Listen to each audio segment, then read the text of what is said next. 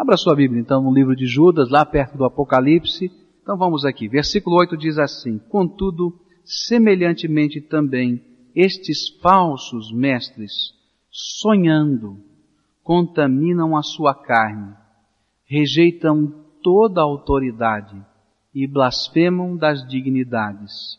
Mas quando o arcanjo Miguel, discutindo com o diabo, disputava a respeito do corpo de Moisés, não ousou pronunciar contra ele juízo de maldição, mas disse: O Senhor te repreenda. Estes, porém, blasfemam de tudo que não entendem, e naquilo que compreende de modo natural, como seres irracionais, mesmo nisso se corrompem. Ai deles, porque foram pelo caminho de Caim, e por amor do lucro se atiraram ao erro de Balaão, e pereceram na rebelião de Coré. Estes são os escolhos em vossos ágares, quando se banqueteiam convosco, pastores que se apacentam a si mesmos sem temor, são nuvens sem água, levado pelos ventos, são árvores sem folhas nem fruto, duas vezes mortas, desarraigadas, ondas furiosas do mar, espumando as suas próprias torpezas, estrelas errantes, para as quais tem sido reservado para sempre o negrume das trevas. Para estes também profetizou Enoque, o sétimo depois de Adão, dizendo, Eis que veio o Senhor com os seus milhares de santos, para executar juízo sobre todos e convencer a todos os ímpios de todas as obras da impiedade que impiamente cometeram e de todas as duras palavras que ímpios pecadores contra ele proferiram. Vamos orar a Deus. Pai, mais uma vez te pedimos, ajuda-nos a compreender a tua palavra e aplica, Senhor, a mensagem deste texto aos nossos corações. Em nome de Cristo oramos. Amém, Senhor. A primeira coisa que o versículo 8 vai nos ensinar é o seguinte: contudo, semelhantemente, também estes falsos mestres, sonhando, contaminam a sua carne. Se você tiver uma versão na linguagem de hoje, né, vai ver que vai falar a respeito de sonhos proféticos. Porque a palavrinha que está aqui no grego é uma palavra que denota os sonhos e as visões proféticas. É essa palavra que aparece no Novo Testamento quando fala em sonho e visão profética e fala também no Velho Testamento a respeito dos sonhos e das visões proféticas. E eles vão dizendo o seguinte, que Judas está tentando dizer, essas pessoas aliciam outras e apoiam as suas novas doutrinas em revelações, em pseudo-revelações, em falsas revelações que dizem eles terem recebido de Deus, de uma maneira especial, através de sonhos e profecias. E de repente, desta maneira mística, as pessoas começam a se aproximar. Olha que coisa extraordinária está acontecendo. E começam a se envolver e são levados. Sim, aconteceu no passado e tem acontecido hoje. Quantos são os movimentos religiosos que têm se engrossado com líderes que dizem ter recebido revelações especiais que complementam as Escrituras ou que dão um sentido diferente às Escrituras. Então é preciso que nós estudemos alguma coisa da palavra de Deus para sabermos entender quando uma palavra profética vem do Senhor e quando uma palavra profética não vem do Senhor. E Deus sempre esteve preocupado porque isso não é novidade. Lá entre o povo de Israel também surgiram líderes assim, que a Bíblia vai condenar e que vai dar maneiras para o povo de Deus reconhecê-los. Então eu queria que você agora fizesse um passeio nas Escrituras comigo. E você abrisse a sua Bíblia em Deuteronômio capítulo 18. E nós vamos ler dois versículos. Primeiro o versículo 22 e depois o versículo 20. E a palavra do Senhor vai nos falar a respeito desses profetas. E vai dizer ao povo de Israel o cuidado que eles precisam tomar. Diz o versículo 22, Deuteronômio 18, versículo 22. Quando o profeta falar em nome do Senhor, e tal palavra não se cumprir, nem suceder assim, esta é a palavra que o Senhor não falou. Com presunção falou o profeta. Agora volte lá para o versículo 20, onde diz assim: Mas o profeta que tiver a presunção de falar em meu nome alguma palavra que eu não lhe tenha mandado falar, ou que falar em nome de outros deuses, esse profeta morrerá. Estava na lei. Cuidado!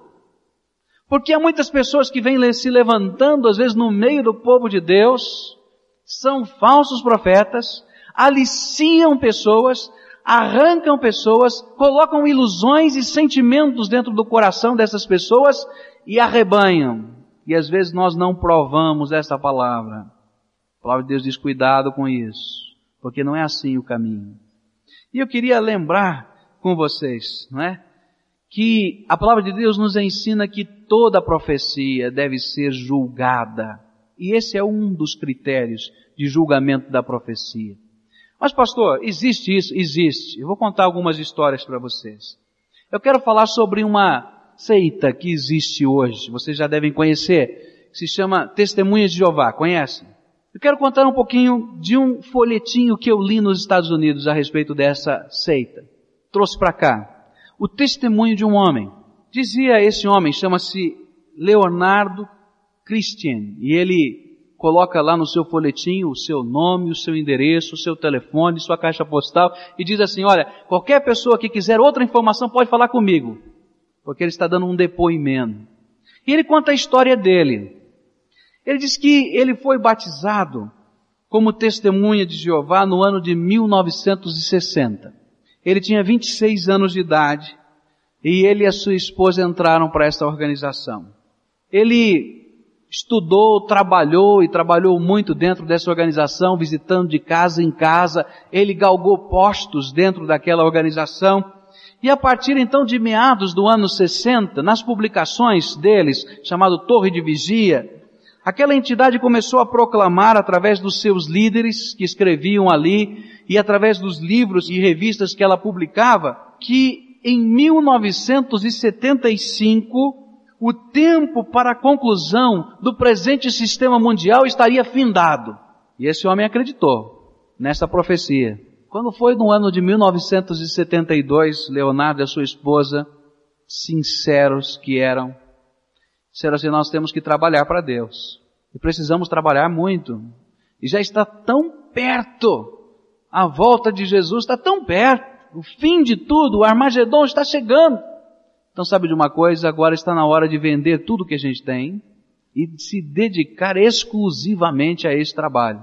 E então, em 1972, ele e a sua esposa venderam o negócio que eles tinham, a empresa que eles tinham, e disseram: faltam só três anos, nós vamos viver com o dinheiro dessa venda, desse negócio, e vamos visitar de casa em casa em tempo integral. E assim fizeram. Quando chegou o ano de 1974, eles disseram: bom, falta apenas um ano para tudo terminar, não tem razão de a gente ter casa própria. E então eles pegaram todos os bens deles, pegaram a casa deles que viviam, venderam tudo e continuaram a trabalhar. Veio o ano de 1975, passou o ano de 1975 e nada aconteceu. E ele, a sua esposa e outras pessoas começaram a ficar profundamente desiludidas. E começaram então a buscar respostas. E então o órgão oficial deles, aquela revista Torre de Vigia, negou qualquer responsabilidade sobre aquela publicação de profecias que veio em meados de 1960 e chamou aquilo de um super entusiasmo de alguns dos seus membros. E eles ficaram decepcionados. Eles disseram, mas será que realmente está havendo alguma coisa errada? E começaram a pesquisar, e começaram a pesquisar alguma coisa da história desta organização. E descobriram então que essa organização foi fundada por volta do ano de 1914, quando um homem que saiu do meio de uma igreja batista, Charles Russell, profetizou que Jesus voltaria em 1914. Passou o ano de 1914 e Jesus não voltou. Ele disse, olha, eu acho que eu me enganei. É 1915. Passou o ano de 1915 e nada. Depois então ele disse, não, vai ser 1918. E não veio. E ele mesmo se afastou desse movimento porque viu que ele estava fazendo coisa errada. Mas alguém continuou. E surgiu então um segundo presidente desse movimento chamado Rutherford, que continuou a prever a volta de Jesus para 1925, 1929. Depois então ele começou a levantar dinheiro entre as pessoas para construir a casa onde iria morar Abraão, Isaac e Jacó, que ele chamou de Bet Sarim, casa de príncipes. E ele construiu essa casa e morreu em 1942 morando nessa casa e dizendo que Jesus ia voltar. Faltava pouco tempo, poucos meses. Eu sei que Jesus vai voltar. Eu sei que o fim vai vir um dia. Mas a palavra de Deus diz que ninguém sabe o dia nem a hora, a não ser o Senhor desse universo. Para que, que eu estou contando tudo isso para vocês? É porque muitas vezes, no meio do rebanho de Deus, levantam-se pessoas que trazem mensagens que não vêm do Senhor, profecias que não são profecias, e de repente o povo de Deus que está buscando o sobrenatural e não o Deus de todo poder. Porque Deus tem poder. E quando nós buscamos o Deus de todo poder, o sobrenatural vem junto, porque Ele manifesta a sua graça, o seu poder e a sua glória. Mas quando eu inverto a ordem das coisas, eu vou até encontrar algumas coisas, mas nem sempre vou encontrar o Deus de todo poder, o Deus de toda graça. Então eu queria dizer para você, cuidado com as profecias. Cuidado com aqueles que se dizem profetas. Cuidado com as filas que se fazem por aí para saber, não é? O que vai acontecer na nossa vida. Cuidado dentro das igrejas evangélicas e cuidado fora delas. Há muita gente buscando uma bênção espiritual que não vem das mãos de Deus buscando lá os passes do Espiritismo, buscando alguma coisa para beneficiar. Mas cuidado, Deus não trabalha assim, não é essa maneira de Deus trabalhar. E nós devemos rejeitar toda e qualquer profecia que não vem assim do Senhor. Não vem mesmo. Não é esse o jeito de Deus trabalhar. Outra seita que surgiu na história, que saiu do meio das igrejas, como esta heresia de Judas, foi o mormonismo quando Joseph Smith diz que teve uma revelação estrondorosa, né? E escreveu o livro do Mormon, fruto dessa revelação, dizendo que viu Jesus, que Jesus esteve na, na América. Olha, tanta coisa estranha e esquisita. Cuidado, que a palavra de Deus diz que essas profecias não vêm dele. Cuidado com aqueles que usam o nome do Senhor e prometem coisas que não acontecem prometem fortuna, sorte, isso, aquilo. Não é assim que Deus trabalha, gente. E às vezes tem o povo que está sendo aliciado, correndo de um lado, correndo para o outro, buscando essas coisas, e não vem do Senhor. Não é isso que está na palavra. E a palavra é bem clara, olha, lançou uma profecia, essa profecia não se cumpriu, saiba que outro agente está ali. E a Bíblia está sendo clara, né? Que é o maligno que está operando. Cuidado, que é na arrogância do coração que estão fazendo essas coisas. Mas há uma segunda coisa que nós precisamos aprender sobre isso, que o Velho Testamento vai nos ensinar. Nós aprendemos que quando uma profecia não se cumpre, ela não veio do Senhor. Nós devemos rejeitar toda essa forma. E está cheio disso aí. Gente que se diz profeta. Está cheio. Agora, uma segunda coisa que a palavra de Deus vai dizer. Está em Deuteronômio 13. Versículos 1, 2, 3 e 4. Pode abrir a sua Bíblia.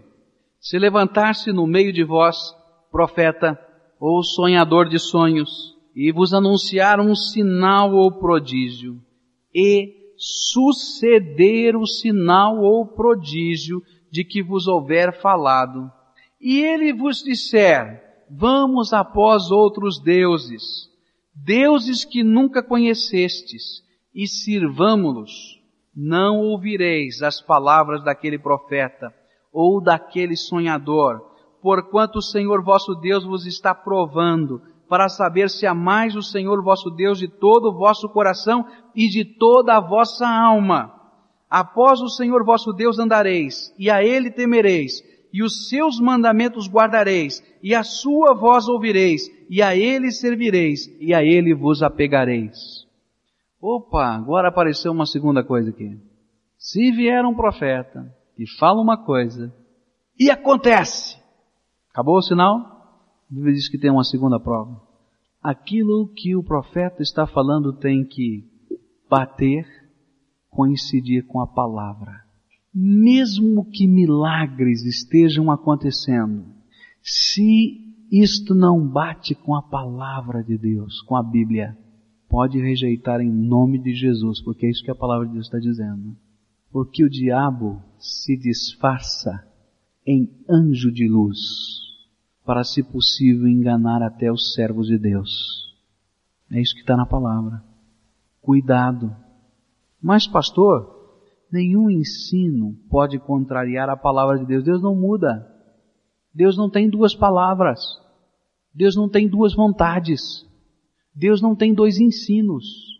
Ele é o mesmo ontem, hoje e será para sempre, diz a palavra de Deus. E mesmo que maravilhas estejam sendo operadas, não vem do Senhor. Eu quero dizer para vocês que existem muitos milagres nesse mundo. Existem milagres do Espiritismo, existem milagres da Umbanda, existem milagres do chamado espiritualismo, que eles dividem o espiritismo, umbanda, espiritualismo. Existem milagres em outras coisas.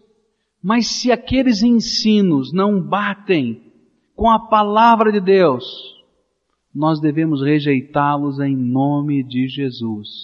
Em nome de Jesus. Há tanta gente buscando a bênção da entidade X, Y, Z, do santo de devoção A, B ou C. A palavra de Deus diz que só há um Deus, que só há um Senhor, que só há um meio da graça do Senhor estar sendo derramada sobre esta terra. E vai dizendo ainda mais que toda forma de idolatria, por trás de todos os ídolos está o diabo. Pastor, você tem que falar assim? Tenho que falar, porque essa é a palavra de Deus.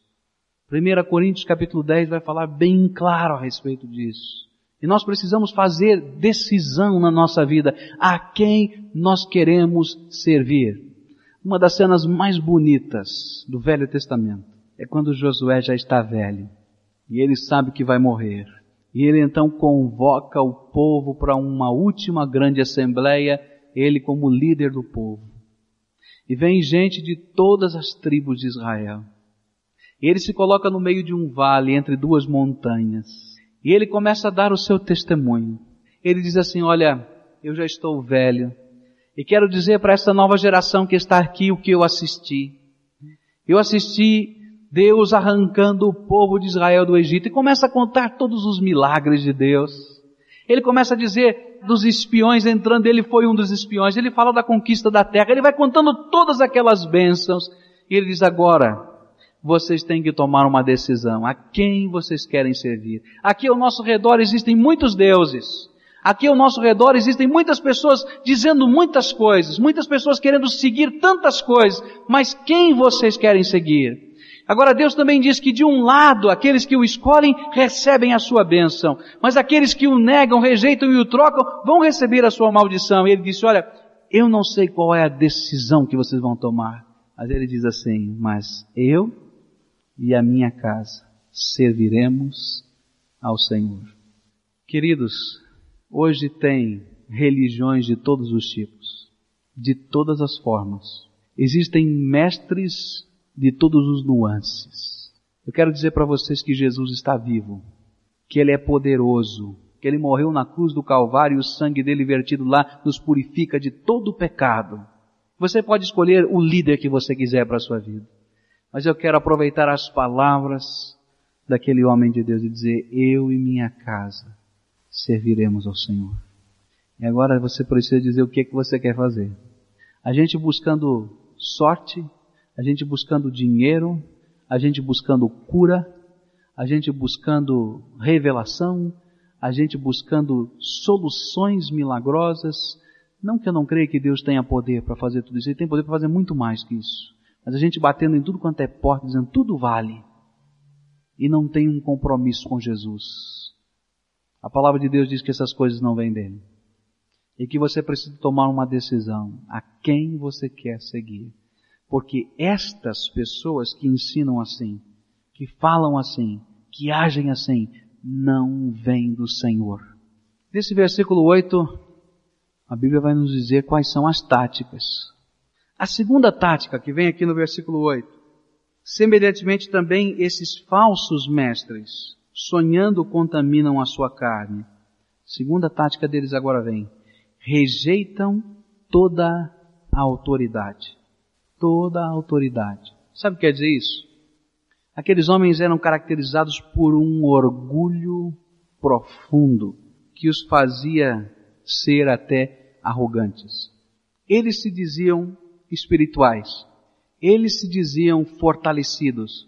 Eles se diziam donos da verdade. E com esse sentimento de que eles sabiam mais do que todos, de que eles eram mais espirituais do que todos, de que eles sabiam interpretar tudo, que eles sabiam decidir sobre tudo, este orgulho tão grande que foi crescendo dentro do coração, pouco a pouco fez com que eles rejeitassem toda forma de autoridade.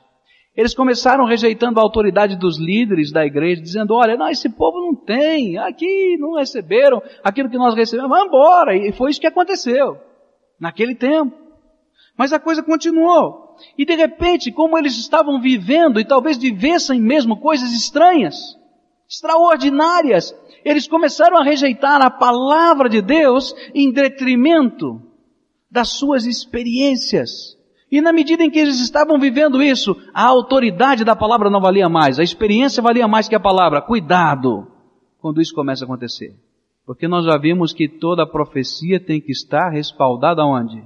Na palavra. E eles começaram a rejeitar a primeira autoridade dos líderes, depois a autoridade da palavra. E de repente, eles começaram a rejeitar e rejeitaram de vez até o senhorio de Cristo sobre as suas vidas, como nós vimos esse é um processo diabólico de sedução. Sabe por quê? Quem não gosta de ser afagado? Não é? Quem é que não gosta de se sentir bom, forte, poderoso? Quem não gosta de acalentar o seu orgulho, o seu eu? E ainda mais quando o orgulho é espiritual. E de repente, esta é uma arma diabólica toda forma de orgulho não representa a graça de Deus. A palavra de Deus diz assim: humilhai-vos debaixo da potente mão de Deus, e Ele, a seu tempo, vos exaltará. É Ele que faz isso. No tempo dele, Ele derrama da sua glória sobre a nossa vida. Mas quando o orgulho começa a subir dentro do nosso coração, essa é a arma do diabo porque foi esse orgulho que dividiu os anjos lá no céu. Foi esse orgulho, não é? Que tem separado os homens aqui na terra, tem dividido igrejas, porque essa é uma tática diabólica.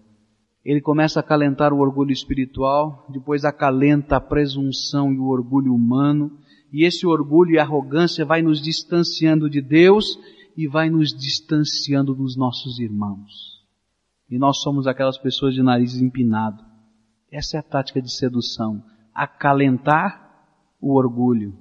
Mexer no coração. Veja comigo o versículo 16 de Judas. Diz assim, estes são murmuradores, queixosos, andando segundo as suas concupiscências, e a sua boca diz coisas muito arrogantes, são orgulhosos, adulando pessoas. Por quê? Porque são interesseiros, querem manobrar a situação. Um dia um rei olhou para o seu império, olhou para a cidade mais bonita que existia na face da terra, que era a sua cidade. Ficou na ponta do seu pé e disse: Ah, olha só o que você fez. Olha só a obra das suas mãos. Você é tão forte, tão poderoso, tão especial. E de repente Deus, para nos ensinar uma lição, a mim a você, e chegou o tempo. E esse rei era Nabucodonosor. E durante anos ele ficou como um louco comendo grama no jardim do seu palácio. Até o dia em que ele no seu coração disse que o Senhor era Deus e se humilhou debaixo da potente mão de Deus. Meus irmãos, sabe como é que Deus quer trabalhar conosco? A palavra de Deus diz que Ele ama, que Ele trabalha no quebrantado e contrito, naquele homem que chega para ele e diz: Senhor, eis-me aqui, eis aqui a minha vida, Eu sou pecador, Senhor, tenho falhas, tenho defeitos, tenho erros. Tenha misericórdia da minha vida. E quando o povo de Deus se quebranta diante do altar de Deus, milagres de Deus acontecem, porque Ele exalta o seu povo. Não porque nós tenhamos poder, não porque nós tenhamos sabedoria em nós mesmos, mas que Deus no seu amor derrama da sua graça. Agora quando alguma coisa começa a calentar o seu orgulho aqui dentro, toma cuidado. Quando você acha que você só tem a verdade e ninguém mais sabe nada, cuidado. Cuidado. Porque essa é uma armadilha. Deus tem algo para ensinar você hoje. Lembra disso? Deus tem alguma coisa para ensinar você agora. E Ele quer quebrantar o seu coração. Tem coisas aí dentro do seu coração que você tem agido como doido, como orgulhoso. A palavra de Deus diz que esse orgulhoso é um nécio, é um louco, porque não se humilha, não se rende diante do onipotente Deus. E há muita gente que no seu orgulho nunca se rendeu a Jesus. Nunca se rendeu a Jesus. Conhece a palavra de Deus, a palavra de Deus já lhe tocou o coração, já quebrou a sua vida, mas quando chega naquela hora de dizer, Senhor, eis aqui a minha vida, eis aqui o meu futuro, eis aqui o meu presente, eu lhe entrego tudo, Senhor. Levantam o nariz outra vez. A Bíblia diz que o povo de Israel era um povo de dura serviço. Sabe o que quer dizer isso? Tem o pescoço duro. O povo de Deus não pode ser um povo de dura serviço. O povo de Deus deve ser aquele que se rende ao Senhor e diz, Senhor, eis aqui a minha vida. Eu sei que tu tens algo melhor para mim eu sei que o Senhor tem um caminho diferente. E eu não quero ficar lutando com o Senhor para ensinar qual o caminho que o Senhor tem que dar para a minha vida. Eis aqui a minha vida, usa, Senhor, faz da tua vontade no meu coração. Esse é o humilde de espírito, que Jesus disse que seria bem-aventurado. A última coisa nesse texto é que esses homens blasfemam das dignidades. A palavra blasfemar aqui no texto grego significa falar injuriosamente contra. E esses gnósticos, esses homens diziam que os anjos, vejam só que coisa esquisita. A mente vai ficando perturbada. O espírito vai ficando perturbado. Eles diziam que os anjos os encorajavam a ter experiências pervertidas, acompanhando-os na execução das mesmas, a fim de que adquirissem o conhecimento necessário para obterem a redenção. Na verdade, não eram anjos, eram demônios que estavam falando com eles. E eles não sabiam. Se vocês soubessem o que acontece em determinados rituais da Umbanda, você diria, não é possível acontecer isso. E há pessoas que estão seguindo esses orixás, pseudo-deuses, que são demônios. Tem uma cerimônia lá que é incrível.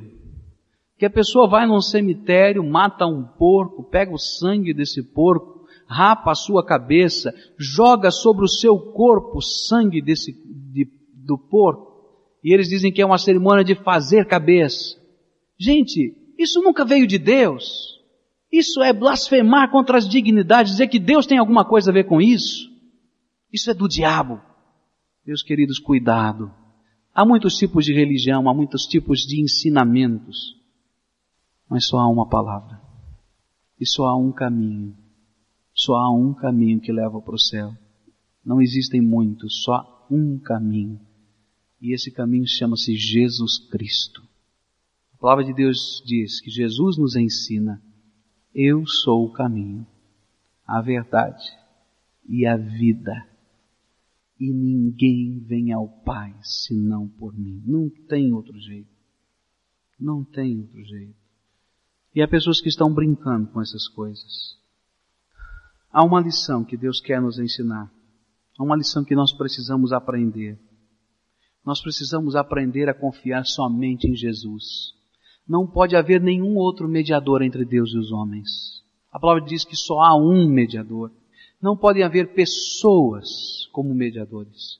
E não podem haver entidades espirituais, sejam quais forem, como mediadoras. Porque só há um caminho, só há um mediador. E esse mediador chama-se Jesus Cristo. E nós precisamos tomar cuidado, porque o diabo semeia o joio no meio do trigo. Todas essas heresias podem ter certeza que vão surgindo no meio das comunidades cristãs, porque ele quer dividir o povo de Deus. Agora o povo de Deus precisa ser aberto os seus olhos e nós precisamos entender que só em Jesus há a nossa esperança, a nossa força. Não devemos ouvir as falsas revelações. Não devemos atender à tentação do orgulho espiritual, do orgulho sendo acalentado dentro de nós. Cuidado, porque isso é arma do diabo. Nós não devemos estar buscando experiências estranhas, mas nós devemos buscar o Senhor de toda a experiência, Ele vai nos dar a graça dele. Ele vai nos dar aquilo que vem dele, Ele vai derramar. Nós não precisamos de intermediários. Dobra o teu joelho no teu quarto, tranca a tua porta e clama. Peça que o Senhor lhe unja, lhe derrame sua graça. Você vai ver isso. Como Deus vai agir. Agora, quando a gente começa a precisar de intermediários, alguma coisa está errada. Porque só tem um. Quem é? E agora? Agora nós nos encontramos como Josué, no meio do vale entre as duas montanhas. E está na hora de tomar decisões. Quem é o Senhor da tua vida? Quem é o Senhor da tua vida. Quem manda? Sua vida está nas mãos de Jesus. Ele é o Senhor da tua vida. A quem você tem buscado? Só há uma pessoa que pode abençoar a sua vida. Só uma é Cristo. Não tem outro caminho. Olha, existem muitos apelos, existem muitas seduções, existem muitas pessoas dizendo que existem outros caminhos, mas não há outros caminhos. Só há um caminho, que é Cristo. Ah, pastor, eu já ouvi essa mensagem. Mas então está na hora de tomar uma decisão. Está na hora de compromisso. Está na hora de entrega. Por que você ainda não é membro de uma igreja que professa a fé em Jesus Cristo como único Senhor? Alguma coisa está faltando. Está faltando decisão. Sabe, não dá para a gente ficar em cima do muro muito tempo, não, gente. A gente fica brincando com as coisas de Deus. Não dá para brincar. Ou nós somos do Senhor ou não somos. Jesus disse assim: quem comigo não ajunta, espalha. Não dá para ter dois senhores, só dá para ter um Senhor na nossa vida. E eu quero perguntar, Jesus Cristo é o Senhor da sua vida, sua vida está colocada no altar de Deus, Ele tem realmente todo o domínio e autoridade. Senão hoje é o dia de dizer, Senhor Jesus, eu quero me render integralmente ao Senhor, para que o Senhor seja dono da minha vida. Olha essa palavra, hein? Dono. Segunda coisa que aprendemos aqui hoje é o orgulho. Eu vou dizer uma coisa para muitos crentes que um dia já colocaram o senhorio de Cristo na sua vida. Essa tem sido uma grande armadilha do diabo. Meu pastor dizia quando eu era adolescente: Olha, cuidado. Quando o diabo não consegue congelar, ele torra, ele queima. E sabe o que ele queria dizer com isso? É que às vezes quando Ele não consegue nos esfriar espiritualmente, Ele nos faz ser orgulhosos da nossa espiritualidade. E eu quero dizer, isto é pecado. E talvez o que Deus queira fazer no meio desta igreja, para que esse avivamento do Senhor venha, é o quebrantamento de corações orgulhosos é a gente confessar o nosso orgulho pecaminoso ao Senhor, dizer, Senhor, hoje o Senhor está quebrantando a minha vida. E eu quero dizer, Senhor, sou teu servo, só isso. E tira, Senhor, esses pensamentos de orgulho, de vaidade, de superioridade do meu coração. Cuidado. A terceira coisa que aprendemos aqui é que nenhuma entidade espiritual pode ser nosso intermediário, só há um Senhor, não é isso? Só Cristo. Não adianta ter um santo de devoção. Pastor, não fala sem eu preciso falar, está na palavra de Deus. Não adianta ter um orixá, não adianta ter um espírito guia, não adianta, isso vem do diabo. Porque só há um mediador entre Deus e os homens. É isso que a palavra de Deus diz, só há um. Não dá para ter dois senhores. Cuidado. O que Deus quer é aquele coração quebrantado e contrito que diz: Senhor, eis-me aqui, usa minha vida. Quero ser teu servo, do teu jeito. Seja o Senhor do meu coração.